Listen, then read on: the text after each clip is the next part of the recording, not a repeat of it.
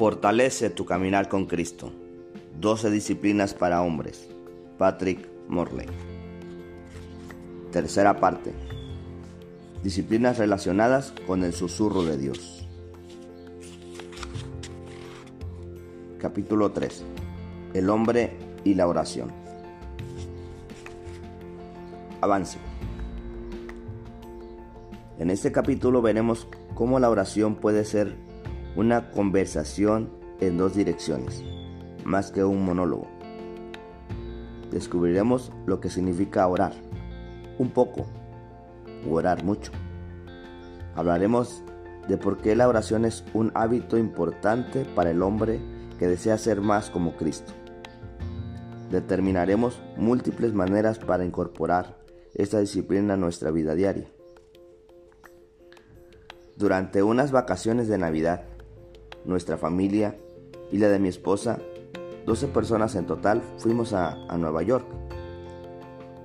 La joya de nuestra visita era la zona de los atentados terroristas del 11 de septiembre. Pero también fuimos a ver una obra de teatro, El hombre músico. Esta obra teatral fue llevada al cine con el nombre en español Vivir de Ilusión. A través de una intrincada red de, conocidos, conseguimos llegar detrás del telón. Descubrí que hay una enorme diferencia entre estar sentado en las butacas mirando cómo actúan las personas y hablan con el actor o la actriz eh, principales la mujer que tenía el papel protagónico también había hecho de Christine en El fantasma de la ópera. Yo admiraba a esa mujer. Desde la primera vez que oí su voz, la llevó a mi pod. Y ahora estaba a punto de conocerla en persona.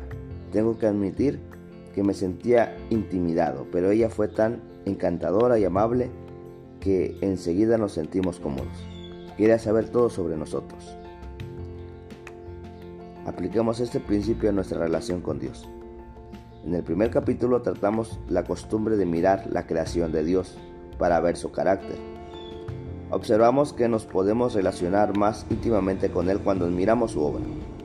Esto equivale a mirar la obra de teatro desde las butacas, pero Él también extiende el equivalente espiritual a una invitación detrás del telón. Quiere dialogar. Tiene una conversación real. Eso es increíble. Y tiene una conversación regularmente. Es una costumbre beneficiosa que vale la pena cultivar. ¿Qué es la oración? Jonathan Edwards escribió, la esencia de la, de la religión es la comunión consciente con Dios. En su libro Celebración de la Disciplina, Richard Foster afirma, de todas las disciplinas espirituales, la oración es la central porque nos hace pasar a una comunión perpetua con el Padre. Así, la esencia de la religión para Edward es la comunión consciente con Dios y según Foster, la oración es la mejor avenida para la comunicación continúa con nuestro Padre. Muchos de los hombres que eligen este libro ya están involucrados en la oración hasta cierto punto. Muchos conocemos sus beneficios, pero la observación general proporciona un escenario variado. Algunos hombres actúan de acuerdo con este conocimiento y oran mucho. Otros no actúan de acuerdo con este conocimiento y oran solo un poco. ¿Por qué sucede esto? Para responder a esta pregunta, empecemos con la definición de los términos. Entiendo que orar es un diálogo que convierte la salvación en una relación personal íntima con Dios. Así cuando digo un poco y mucho, no me refiero necesariamente a la cantidad de tiempo dedicado. Hay personas que hablan mucho sin decir casi nada. Otras dicen mucho con pocas palabras. Orar, un poco o mucho, está más relacionado con el nivel de intimidad o comunión obtenida por la oración. Algunos hombres tal vez tengan algo que objetar contra la palabra intimidad, pero creo que un hombre seguro de sí mismo puede admitir que lo que desea es una relación íntima con Dios. Orar es una parte importante para que esto sea real. La oración verdadera es una conversación en dos direcciones. Sin duda decimos cosas a Dios, pero también escuchamos. Piensa en lo aburrido que sería ir a comer con alguien que no para de hablar. El resultado no es una conversación en dos direcciones, es un monólogo. Cuando hablo de un hombre que ora mucho, hablo de una persona cuya oración es una plática. No hablo de alguien que parlotea constantemente a Dios. ¿Por qué tenemos que orar? Muchas personas oran porque quieren recibir. Le piden a Dios que satisfaga sus necesidades y deseos. Es cierto que Él nos invita a hacerlo, pero por ello no menospreciemos esta motivación. Sin embargo, diremos que esa no es la única razón para orar. Como ya hemos observado, la oración es el punto principal para desarrollar intimidad con Dios. Esto es un regalo precioso, porque pues hay tantos hombres que se resisten a orar. Solo puedo responder en cuanto a lo que a mí se refiere. Cuando me niego a orar, a veces encuentro que en mi subconsciente he intentado desquitarme de Dios, porque no hizo lo que yo quería que hiciera. En ese momento emocional, no parece nada cristiano tener esos sentimientos y por ello los elimino. El problema es que siguen apareciendo en mi conducta, sigo evitando la comunicación, se trata evidentemente de una manifestación de resistencia pasivo-agresiva. No es una respuesta poco común, de hecho la vemos ocasionalmente en algunos personajes bíblicos. Por ejemplo, el profeta Jonás. Dios le encomendó un trabajo que él no le gustaba y se enojó. Dejó de comunicarse e intentó escapar. Se embarcó para ir exactamente en la dirección contraria al lugar que Dios le había indicado acabó una tormenta. Lo echaron del barco y los tragó un pez, hasta que al final se arrepintió y volvió a orar.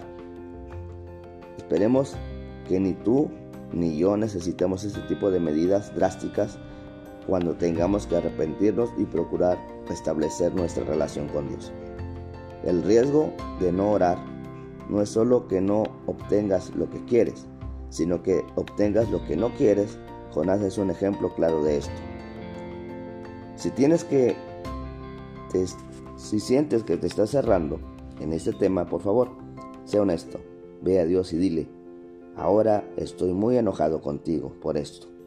O tal vez estés dolido, decepcionado, frustrado, asustado, confundido, dudoso. Tú conoces tu interior. La comunicación honesta en la oración es mucho más saludable que otra alternativa vivir un compromiso con la oración. Desde el día de mi salvación he querido relacionarme con Dios de forma íntima. Como sabía que lo lograría por medios de hábitos de oración, dediqué bastante tiempo a observar a hombres que oraban mucho. Los encontré en las escrituras, en la literatura y en la vida contemporánea. En sus ejemplos encontré tres características. 1. Estos hombres pasaron tiempo en la escuela de la oración. 2. Han llegado a la conclusión de que la oración es el uso más poderoso y eficaz de su tiempo. 3. Orar es su prioridad. Consideremos estas tres características. 1. Tiempo en la escuela de la oración. En Lucas 11.1 los discípulos dijeron a Jesús, Señor, enséñanos a orar. Existe un idioma de oración. Puedes orar como lo hizo Jesús, estudiando sus oraciones, Toma el ejemplo de otros hombres que oran con autenticidad y lee los escritos sobre la oración de algunos de los grandes santos. El libro clásico de Andrew Murray de 1885, Escuela de la Oración, es uno de los muchos libros maravillosos que puedes leer. Además de las palabras de Jesús, analiza también la actitud de tu corazón. Vivo cerca de un lago donde he remado durante muchos años. La embarcación mide casi 8 metros y con todos los pasajeros pasa solo 19 kilos, pesa 19 kilos. El primer año tomé algunas clases. Un día un vecino me dijo, ¿sabes? Pareces muy tranquilo cuando estás remando. Se te ve muy calmado. Permíteme contarte lo que pasa en realidad. Ese palillo de casi 8 metros es muy inestable. Siempre quiere echarme al agua.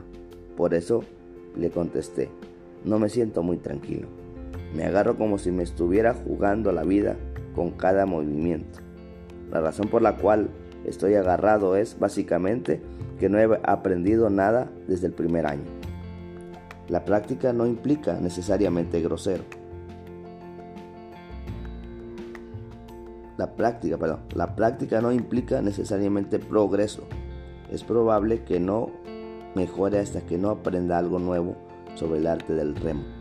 Los últimos años lo han demostrado, porque he estado dando vueltas y chapoteando como un pez, apenas manteniendo la embarcación recta. Lo mismo se puede decir de la oración. Alguien puede orar, incluso puede decir muchas cosas cuando ora, pero esto no significa que lo haga bien. Para mejorar necesitamos sentarnos con Jesús en la escuela de la oración. Esto significa que tenemos que estudiar su palabra para descubrir el cómo de la conversación con Él. Aquí tenemos un ejemplo. Un día por la mañana camino al templo, Jesús y sus discípulos pasaron cerca de una higuera que no tenía fruto. El Señor maldijo el árbol y, y a la mañana siguiente éste estaba seco. Pedro lo observó y lo comentó. La respuesta de Jesús fue la siguiente. Tened fe en Dios, porque de cierto os digo que cualquiera que dijera a este monte, quítate y échate en el mar, le será hecho.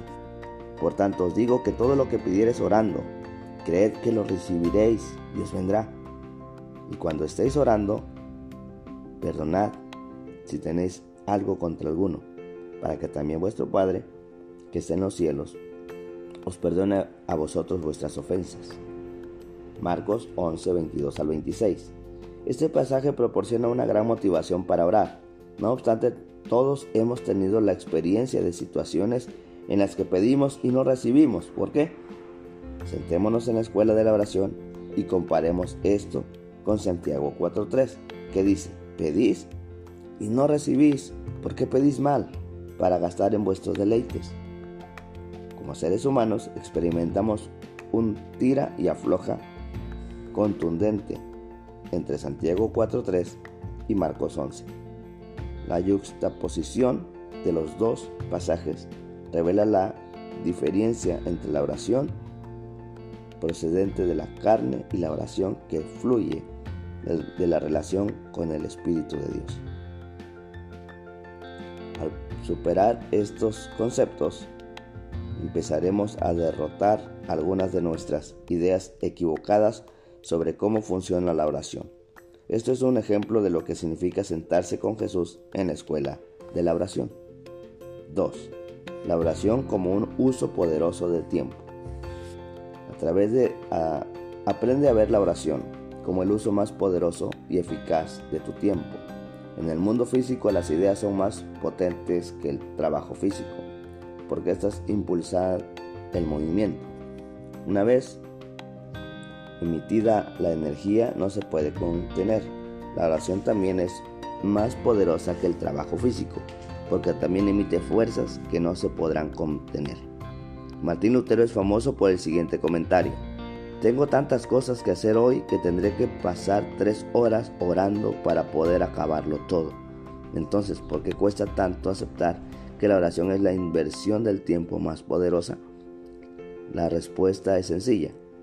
A primera vista no parece que vaya a funcionar. No siempre obtenemos lo que pedimos en nuestra oración. Cuando trabajamos obtenemos un premio específico. La ecuación es así. Esfuerzo más trabajo igual obtener mi objetivo. Superficialmente el esfuerzo humano parece más útil la oración. A muchos de nosotros la oración nos parece espiritual y mística. No la entendemos. No queremos arriesgarnos a no obtener lo que pedimos en oración. Así oramos un poco y trabajamos mucho. Los veranos son una agonía financiera para cualquiera que se dedique al ministerio. porque los donativos naturalmente se reducen mucho durante esta estación. Eso es tan cierto para nosotros en el Ministerio de Hombres como lo es para cualquier ministerio.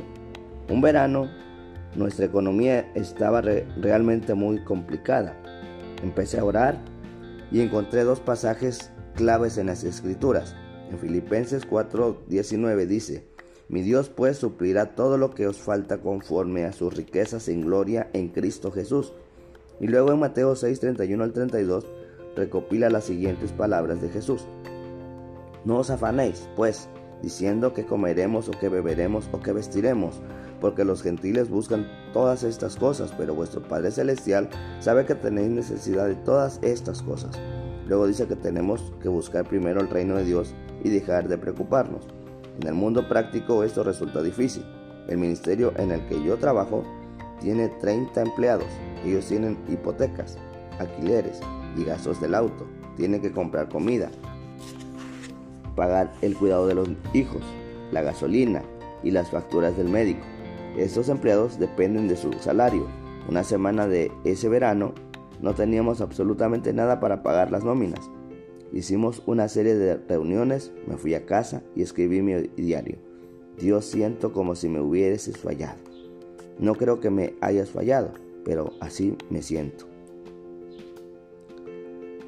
Tú ya debes haber adivinado que Dios sí cubrió esa necesidad, ya ha cubierto todas y cada una de nuestras necesidades, pero todos tenemos momentos en los cuales la vida simplemente no va de la manera que esperamos. En esas circunstancias tenemos que confiar en la oración. Es el uso más poderoso y eficaz del tiempo. Blaise Pascal dijo, Dios instituyó la oración para permitir a sus criaturas la dignidad de la causalidad. C.S. Lewis dijo, los dos métodos por los cuales se nos permite producir acontecimientos pueden llamarse la obra y la oración. El tipo de casualidad, de causalidad que ejercemos por la obra está, por así decirlo, garantizando divinamente y por lo tanto es implacable. Por medio de ella somos libres para hacernos a nosotros mismos todo el mal que queramos. Pero el tipo que ejercemos con la oración no es así. Dios se ha reservado un poder discrecional. Si no lo hubiera hecho así, la oración sería una actividad demasiado peligrosa para el hombre. Por esto Dios se ha reservado el poder discrecional de conceder o negar. Si no fuera así, la oración nos destruiría. En otras palabras, la oración es mucho más poderosa que el trabajo y Dios ha puesto límites. Si no lo hubiera hecho, todos nos destruiríamos a nosotros mismos. Luego Lewis proporciona una maravillosa ilustración.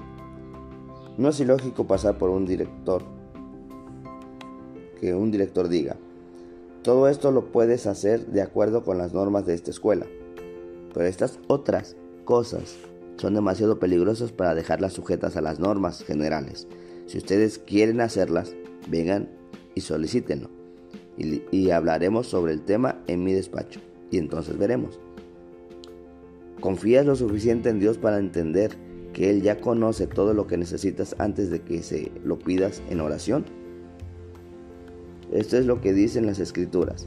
Él te dará todo lo que necesitas de sus gloriosas riquezas y responderás todas y cada una de las oraciones para las cuales deberás entrar en su despacho para explorarlas con Él. A veces escucharán un sí, a veces un no. Reconoce pues que la oración es el uso más poderoso y eficaz del tiempo. Un joven empresario me dijo, ¿sabes? No tengo mucho tiempo para la oración y la lectura de la Biblia. Tengo hijos pequeños, estoy forjando mi carrera profesional y estoy muy activo en mi iglesia. Le sugerí que revisara sus prioridades. Cuando yo pensaba lo mismo que él, hice caso a una sugerencia de Peter Drucker, el gurú de la gestión, me senté, tomé un papel y dibujé mi uso real del tiempo en la tabla. Drucker dice que todos tenemos expectativas sobre cómo quedará nuestra tabla del tiempo. Sin excepciones, todos nos sorprendemos por lo que descubrimos. Me di cuenta de que pasaba de una a dos horas cada noche mirando a la televisión. Empecé a ir a dormir temprano en lugar de mirar la televisión y a levantarme dos horas más temprano por la mañana. Hay personas que piensan que estoy loco por levantarme a las 4 de la mañana, pero a mí me parece muy bien. Estoy conversando con Dios. Si realmente quieres hacerlo, encontrarás el modo. Si deseas tener una relación íntima con Jesús, la podrás tener, pero deberás cultivar con la conversación. Y tres, la oración, prioridad número uno. Haz que la oración sea tu prioridad. En primera, en Samuel 14, las escrituras describen una batalla entre los israelitas y los filisteos, en el que entonces Saúl era el rey de Israel, y su ejército, y su ejército estaba aplastando al enemigo. En el versículo 36 Saúl dijo, Descendamos de noche contra los filisteos y los saquearemos hasta la mañana, y no dejaremos de ellos ninguno. Sus hombres estuvieron de acuerdo, afirmaron que lo que él considerase sería lo mejor, pero el sacerdote dijo, preguntémosle a Dios primero. Este acontecimiento resume lo que al final provocó la, la reprobación de Saúl. Orar nunca fue su prioridad. No había interiorizado la oración para que se convirtiera en un hábito, en una respuesta inmediata. El rey Saúl perdió este tira y afloja con múltiples ocasiones. Al leer el Antiguo Testamento vemos evidentemente que David era el hombre que iba a sustituir a Saúl. La tendencia automática de David era la de pedir la sabiduría y la guía de Dios el hombre que ora mucho cultiva esta actitud. Hará de la oración su costumbre, será su prioridad, estará dispuesto a orar. Sugerencias para platicar la disciplina de la oración. 1. Ten un tiempo de tranquilidad que incluya la oración. El tiempo de tranquilidad de lectura y reflexión de la Biblia debería incluir la oración diaria. Sin embargo, debes cambiar este tiempo de tranquilidad si se convierte en una rutina excesiva. Con el paso de los años, muchos guerreros de la oración han ido desarrollando sistemas, métodos o fórmulas que les han ayudado para centrarse en la oración. A mi parecer, todos tienen su valor y el mejor método será el que tú utilices. Últimamente he utilizado la oración del Señor de forma bastante regular, Padre nuestro que estás en los cielos, de, de Mateo 6.9. Utilizo una frase, reflexiono y luego oro sobre las cosas en las que el Señor me hace pensar que tienen que ver con esta lista. A continuación tenemos tres ejemplos. El pan nuestro de cada día, dánoslo hoy. Esto me hace orar sobre temas en lo que a mi familia, mis amigos, mis trabajadores y yo necesitamos de la provisión de Dios y perdona nuestras deudas como también nosotros perdonamos a nuestros deudores. Esto me hace llevar a orar sobre temas en los que necesito arrepentirme y también en los que necesito dejar libre, algo que me ha dolido o me ha hecho enojar. Y no nos metas en tentación, más líbranos del mal. Esto me hace orar pidiendo protección en temas en los que sé que soy susceptible de caer en tentación. Tal vez este sistema de, te funcione, o posiblemente prefieras otro. Otro enfoque como por ejemplo el acrónimo CASA. C es confesión. Confiesa a Dios todos los pecados de los que seas consciente y pídele perdón. Mantén las cuentas del día al día con Él. A es adoración. Adora a Dios por sus atributos. Santidad, poder, majestad, belleza, amabilidad, misericordia y bondad. S es súplica, súplica. No hay nada demasiado grande ni demasiado insignificante que no se pueda presentar a Dios en oración. Y la última es acción de gracias. Expresa gratitud a Dios por sus bendiciones y misericordias, especialmente las cosas a menudo tomamos por descontado, tales como dormir bien por la noche, las provisiones diarias, la salud de la familia etc.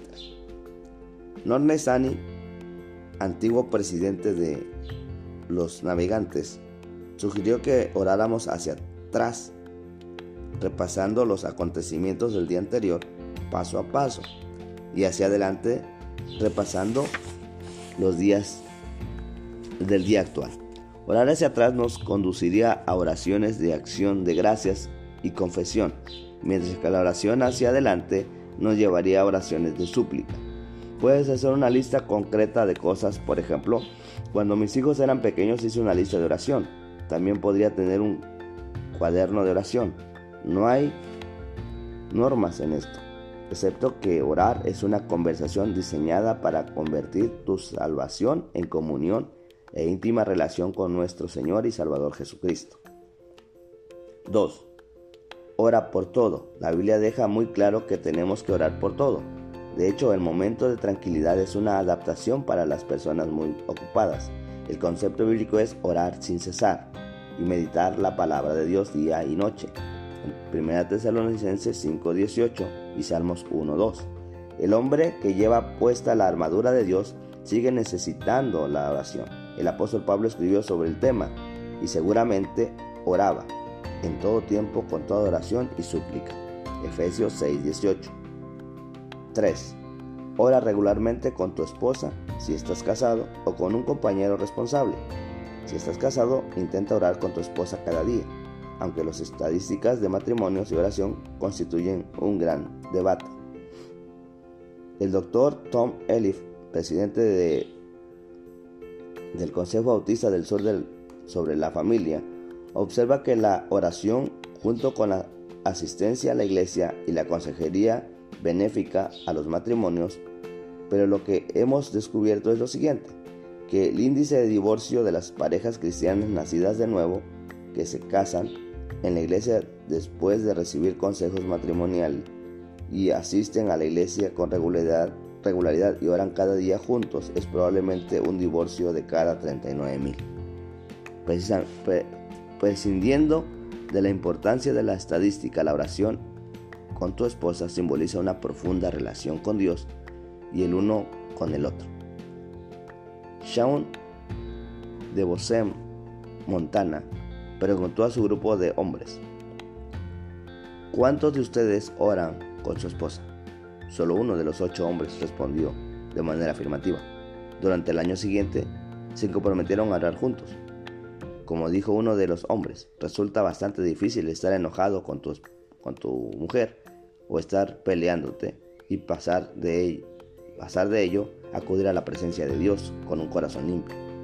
Nos obliga a comunicarnos y a humillarnos delante del otro ante, antes de hacer algo tan íntimo como orar juntos. Simplemente impregna el resto de la familia y tu día. Aquí tienes una idea. Pregúntale a tu esposa si ustedes pueden tomarse dos o tres minutos al día, tal vez antes del trabajo, para alabar a Dios y darle gracias intervención, intercesión. Si eres soltero y quieres orar con otra persona, reúnete con un hombre para orar. Varios hombres que conozco tienen compañeros de oración.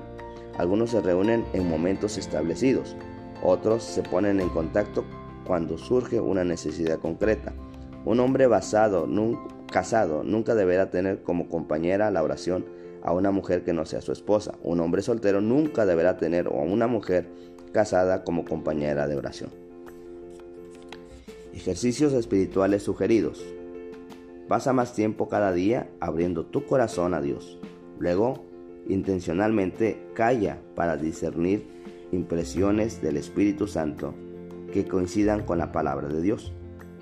Busca los versículos de la, de la primera pregunta en preguntas para el debate.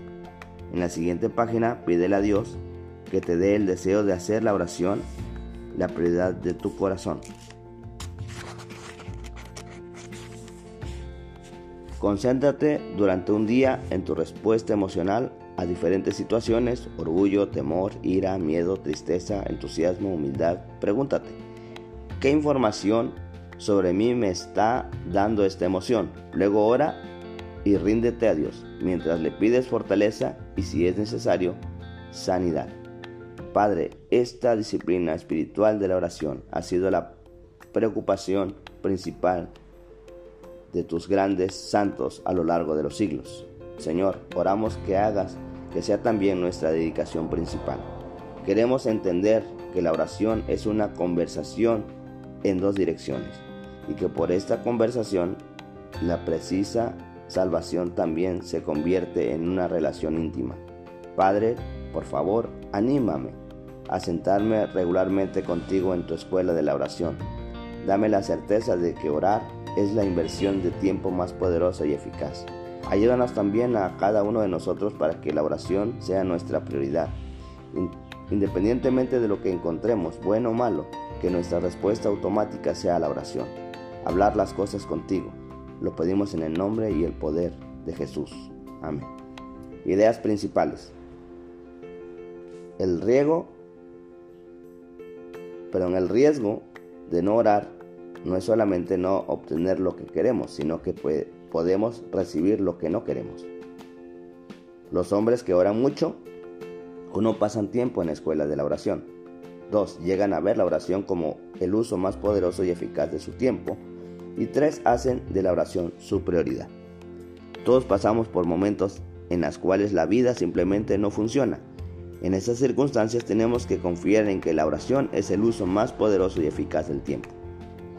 Si realmente deseas orar de forma regular, encontrarás la manera de hacerlo. Orar es una conversación diseñada para convertir tu salvación en íntima relación con nuestro Señor y Salvador Jesucristo. Preguntas para el debate. Busca estos pasajes, escribe lo que te dicen acerca de la oración. En Mateo 6, 5 al 15, capítulo 5, ah, perdón, versículos 25 y 39, 34 en Marcos 11, 20 al 26, Lucas 11, 1 al 13 y Juan 14, 1 al 14. 2. De los pasajes indicados, escribe una verdad que te pareció sorprendente y una manera para aplicarla en tu vida de oración. 3. Este capítulo proporciona tres características del hombre que ora. ¿Cuáles son? Y 4. Recuerda con esta lista, ¿te consideras un hombre de oración? ¿Por qué sí o por qué no? Y 5. Si has dicho no, ¿deseas corregir este asunto?